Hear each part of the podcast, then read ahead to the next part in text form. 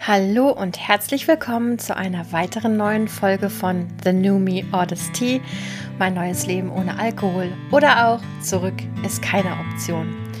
Ihr Lieben, kennt ihr das, wenn ihr, ich weiß nicht, ein, zum Beispiel eine Sprachnachricht für jemanden aufnehmt, lang und breit Dinge erklärt, wunderschöne Worte findet, Bildnisse, Metaphern, sonstige Dinge und am Ende stellt ihr fest, das Scheißteil hat irgendwann abgebrochen, es hat nicht aufgenommen oder du hast mitten äh, in der Nachricht den Finger losgelassen und das Ding schon abgeschickt.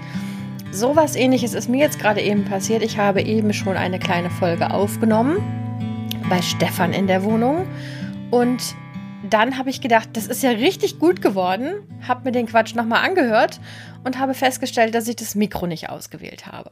Ja, so, an der Stelle sind wir jetzt und jetzt nehme ich also von neuem auf und ihr habt richtig gehört, ich ganz alleine aus folgendem Grund. Anne und Katrin haben diese Woche ganz, ganz viel zu tun. Wir haben keinen gemeinsamen Aufnahmetermin gefunden. Dann habe ich überlegt, suche ich mir irgendwie äh, jetzt schnell noch einen Gast oder mache ich das und lass mir eine Woche ausfallen oder so.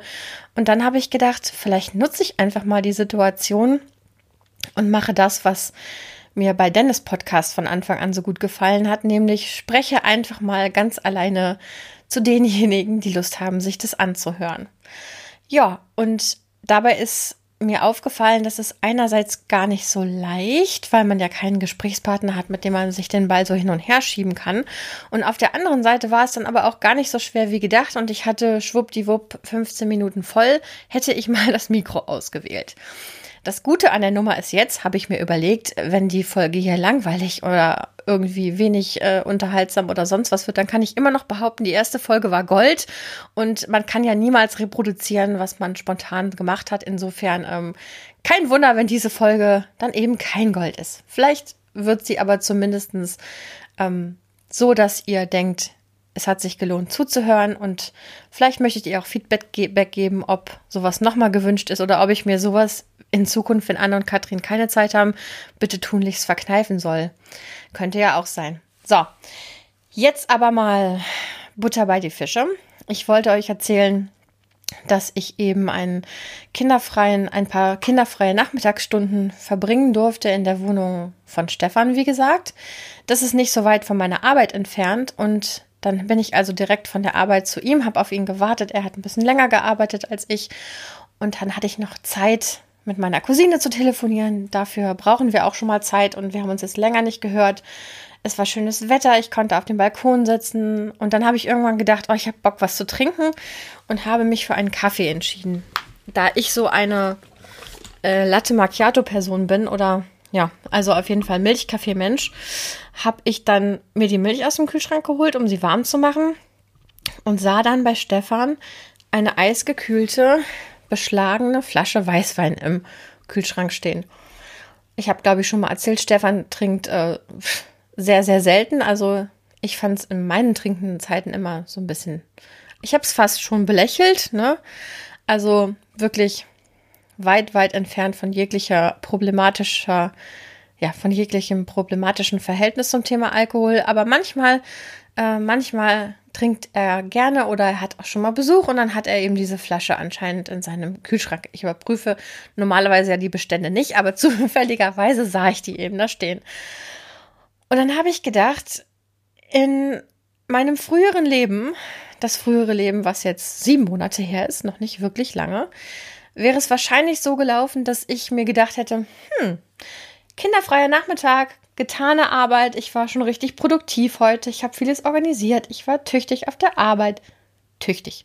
Ein Wort, das ich, glaube ich, noch nie gesagt habe, aber jetzt einfach mal benutzt habe. Hm. Also ich war tüchtig auf der Arbeit und bin jetzt hier irgendwie, es ist fantastisches Wetter und ich warte auf Stefan und ich habe gute Laune. Da lacht mich diese Weißweinflasche an. Wie wäre es denn, wenn ich mir ein Gläschen genehmige, während ich zum Beispiel mit meiner Cousine auf dem Balkon telefoniere? Das hätte ich dann bestimmt gemacht, hätte mich ziemlich abenteuerlich und irgendwie vielleicht auch so ein kleines bisschen verwegen gefühlt, weil es ja erst irgendwie halb fünf war oder vier. Und dann hätte ich das erste Glas getrunken und dann hätte ich festgestellt, das finde ich ziemlich spitze, trinke ich doch noch eins. Das hätte ich wahrscheinlich schon ziemlich viel schneller getrunken als das erste. Und dann wäre wahrscheinlich das dritte Glas relativ fix gefolgt, woraufhin ich dann gemerkt hätte, dass ich schon wahrscheinlich so ungefähr die halbe Flasche oder sogar ein bisschen mehr ausgetrunken hätte. Und dann hätte ich angefangen nachzudenken, hm, wenn der Stefan jetzt nach Hause kommt, ich habe eigentlich, jetzt habe ich einen Pegel, aber jetzt habe ich noch nicht den Pegel, den ich gerne hätte. Der Pegel, den ich dann am Ende sozusagen, am Ende meiner Trinkerkarriere brauchte, um mich ähm, wohlzufühlen sozusagen. Also nicht, ich konnte mich ja immer auch nüchtern wohlfühlen, aber wenn ich einmal angefangen hatte zu trinken, dann brauchte ich ein gewisses, ja, ein gewisse, eine gewisse Menge, um mich, äh, um nicht mehr das Bedürfnis zu haben, weiter trinken zu wollen. Das war in meinem Fall Gott sei Dank jetzt irgendwie kein, ähm, kein, keine Blackout-Menge oder äh, Kopf ins Klo halt Menge oder nicht mehr wissen, was ich getan habe Menge. Aber drei kleine Gläser, also eine halbe Flasche Wein wäre auf jeden Fall zu wenig gewesen. Dann die Überlegung, was mache ich? Trinke ich jetzt einfach rotzefrech die ganze Flasche auf? Das wird dem Stefan ja auf jeden Fall auffallen. Also ich meine, wenn man eine Flasche Wein im Kühlschrank hat und dann habe ich ja auch eine Fahne, dann wird er halt auch merken, dass ich halt die ganze Pulle weggezischt habe. Und das ist ja schon irgendwie dafür, dass ich auch nur relativ kurz da war, ganz schön viel. Und dann hätte ich wahrscheinlich gedacht, okay, nee, das äh, wird auffallen oder das wird, das wird wahrscheinlich eine komische Reaktion hervorrufen. Ähm, dann gehe ich doch lieber noch mal raus und hol mir irgendwo noch was. Dann in Stefans Viertel gibt es einen Supermarkt und ich weiß nicht, ob es da einen Kiosk gibt, ehrlich gesagt, aber hätte man vielleicht auch noch gefunden. Es gibt auf jeden Fall einen Supermarkt. Ich hätte mir irgendwas zu trinken holen können. Ich hätte dann so viel so schnell trinken können, damit ich meinen angenehmen Pegel habe. Hätte dann höchstwahrscheinlich die Flasche in meinem Rucksack also die gekaufte Flasche in meinem Rucksack verschwinden lassen und hätte Stefan dann wahrscheinlich bei seiner Ankunft direkt gesagt, du Schatz, ich habe den Weißwein in deinem Kühlschrank gesehen, habe ich aufgemacht und äh, ich habe ich hab zwei, zwei Gläschen oder zwei, drei Gläschen. Ich benutze dann auch gerne diese Verniedlichungsform, als ob es das irgendwie besser macht, ähm, getrunken oder irgendwie sowas. Und dann hätte ich wahrscheinlich das Gefühl gehabt, dass ich mich sehr unauffällig verhalten habe und eine super Strategie gefahren habe. Und am nächsten, dann wäre ich ja irgendwann nach Hause gefahren. Ich wollte nämlich heute zu Hause übernachten. Um, Stefans äh, Wohnung ist auch klein und das Bett ist klein, etc. pp. Jedenfalls hätten wir, äh, wäre ich nach Hause gefahren und hätte, ja, keine Ahnung, entweder diese Flasche, die ich dann noch gekauft hätte, noch ausgetrunken oder ich hätte sie vielleicht auch in meinem Rucksack vergessen, wäre schlafen gegangen, hätte dann am nächsten Morgen gedacht, erstens, hui, ich bin nicht so ausgeschlafen, wie ich mir das gewünscht hätte. Bei meinem äh, Morgensport, den ich jetzt seit zwei Wochen versuche, äh, zwei Wochen, zwei Jahren versuche, vier, fünf Mal die Woche zu machen. Und äh, dann hätte ich wahrscheinlich irgendwie beim Packen meines Arbeitsrucksacks bemerkt, dass ich da diese, diese Pulle drin hatte. In, in welchem ausgetrunkenen Zustand auch immer. Und dann hätte ich mich auf jeden Fall, also spätestens da, hätte ich mich geschämt. Im Konsumieren hätte ich es mir noch schön reden können, hätte denken können, irgendwie so, ja, ähm, okay, ist vielleicht ein bisschen komisch, dass ich das jetzt so verstecke und so, aber es geht im Prinzip auch keinen was an, wie viel ich konsumiere und ich benehme mich ja nicht schlecht und äh, jeder hat mal einen Schwips etc. pp. Wir sind hier ja in Deutschland, so ein Feierabendgetränk, ach, es ist Sommer, äh, das habe ich mir verdient. Ich glaube, ich hätte einfach locker fünf, sechs Gründe aufzählen können, weswegen es absolut kein Problem gewesen wäre, diese Flasche zu trinken und mir dann auch noch was zu kaufen und den Konsum als nicht so gravierend darzustellen, wie er gewesen wäre hätte ich mir einreden können, aber am nächsten Morgen, es war immer so, morgens konnte ich den Dämonen nicht entfliehen. Aus meiner Kindheit und Jugend hat, da hatte ich oft das Gefühl, dass die Dämonen immer abends kommen, aber ich muss sagen, seit meinem Erwachsenenalter, also nicht nur mit dem Trinken, kommen die Dämonen irgendwie auch, also oft morgens, komischerweise. Das klingt jetzt irgendwie so, als hätte ich sehr viele Dämonen und sehr viele depressive Verstimmungen, aber da bin ich äh, bis jetzt auf Holz geklopft, so ein bisschen vom Glück geküsst und neigt da zum Glück nicht zu, ähm, zu einer depressiven Erkrankung. Aber trotzdem hat mein Konsum und, und die Sucht, das muss man einfach mal so sagen, so unschön wie das klingt, ich finde es immer noch, wenn ich mich selber das Wort Sucht hören sage, denke ich immer noch mal so, so kriege ich so ein innerliches Cringe immer noch. Es wird ein kleineres, aber es ist immer noch so ein, oh, okay. Aber das das ist es einfach. Wir, wir müssen nicht drum herum reden. Die Leute, die hier zuhören, es gibt eine Handvoll Menschen, die aus äh, Sympathie oder aus irgendwie Gründen, weil wir uns kennen, diesen Podcast hören. Aber ich gehe davon aus, dass die meisten von unseren HörerInnen ähm, inzwischen diesen Podcast hören, weil sie eine Thematik mit Sucht haben und wahrscheinlich im Speziellen mit Alkohol. Deswegen denke ich, wir sind hier sozusagen unter uns. Ich weiß nicht, wie ihr euch fühlt mit dem Begriff, aber ich muss ganz ehrlich zugeben, es ist für mich immer noch ein kleines bisschen schwierig. Was ich inzwischen abgelegt habe, ist dieses Gefühl von ähm, Sucht bedeutet, da kann ich auch gleich sagen, ich bin ein Loser, ja. Das hat sich inzwischen so ein bisschen, bisschen gelegt bei mir, dass ich das Gefühl habe, äh, es ist ein, es ist ein, ein Verlieren oder ein, ja, doch, ich sage jetzt einfach mal Loser. Ich hatte das Gefühl, ich bin ein Loser, als ich mir eingestehen musste, dass ich eine Sucht, eine Alkoholsucht entwickelt habe. Wobei man inzwischen, je mehr ich drüber nachdenke und mir klar mache, dass wenn man sehr, sehr konsequent, so wie ich das getan habe, über mehrere Jahre immer größer werdende Mengen von einer Substanz konsumiert, die hochgradig abhängig machend ist, da muss man sich auch nicht wundern und dann ist es kein Verlieren, dann ist es kein äh, warum ist mir das bloß passiert? Das wäre wahrscheinlich jedem passiert, der in diesen Mengen so regelmäßig und konsequent getrunken hätte, einfach weil die Substanz hochgradig abhängig machend ist.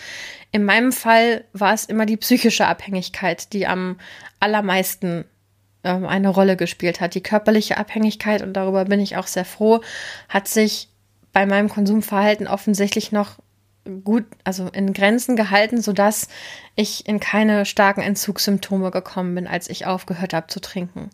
Ich weiß, dass es bei jedem anders ist und dass das auch sehr gefährlich sein kann. In der Folge mit Wiebke hat sie auch nochmal gesagt, Wiebke, die Psychiaterin, ähm, dass man in ein Alkoholdelir fallen kann, wenn man einen Entzug, einen kalten Entzug alleine zu Hause durchführt und wer von euch das vielleicht noch vor sich hat oder noch nicht nüchtern ist und sich nicht sicher ist, in welchem Stadion er sich befindet oder sie, lasst euch auf jeden Fall beraten. Durch meine komischen Experimente, die ich in den Jahren davor betrieben habe, dieses ich trinke eine Woche nicht, ich trinke zwei Tage nicht, ich trinke im allereskalativsten Fall einen Monat nicht, kannte ich das ja schon und wusste, dass mein Körper, also dass ich körperlich zumindest nicht ähm, extrem auf den Entzug reagiere. Deswegen habe ich mir das zugetraut, aber ich möchte das niemandem empfehlen und auch niemandem. Ich habe überhaupt keine Kompetenz, irgendjemanden zu beraten. Ich erzähle einfach nur, wie ich es erlebt habe und ähm, hoffe, dass ihr euren Weg findet und sucht einen, der safe für euch ist. So, dann würde ich euch gerne noch was erzählen, euch ein bisschen Vorfreude machen auf etwas, was hoffentlich im September stattfinden wird. Und zwar Anne hat mit ihrer hochmodernen mit ihrer hochmodernen Mitgliedschaft bei Instagram. So ist es ja. Ich äh, hinke immer dem Zahn der Zeit hinterher. Wenn ich Trends entdecke, sind sie meistens schon Jahre vorüber. Wenn ich Menschen darüber informiere, was ich Neues, Tolles, was mir Neues, Tolles über den Weg gelaufen ist, dann äh, wundern sich Leute, wie ich es geschafft habe, das bis jetzt noch nicht mitzukriegen. Und darüber wundere ich mich auch, weil ich ja sehr regelmäßig und sehr viel Nachrichten konsumiere äh, tatsächlich das Internet benutze und ja, ich jetzt sogar wieder Facebook habe, obwohl ich auch schon wieder überlege, das abzuschaffen. Aber auf jeden Fall ist es mir ein Rätsel. Viele Trends ziehen an mir vorbei. Das ist, äh, habe ich inzwischen akzeptiert. So auch Instagram. Ich hoffe einfach, dass das irgendwie aufhört und ich vielleicht auf den nächsten Zug aufspringen kann oder so. Naja, also auf jeden Fall hat Anne mit äh, einem anderen Podcast Kontakt gehabt und zwar mit dem Podcast So Berlin ein Podcast von Pepe und Viola.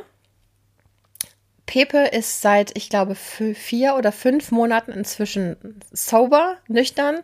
Und Viola ist das, was ich bei Anne gerne als e- Event-Trinkerin bezeichne. Sie ist, glaube ich, dasselbe, trinkt aber aktuell, wenn ich das richtig verstanden habe, auch nichts.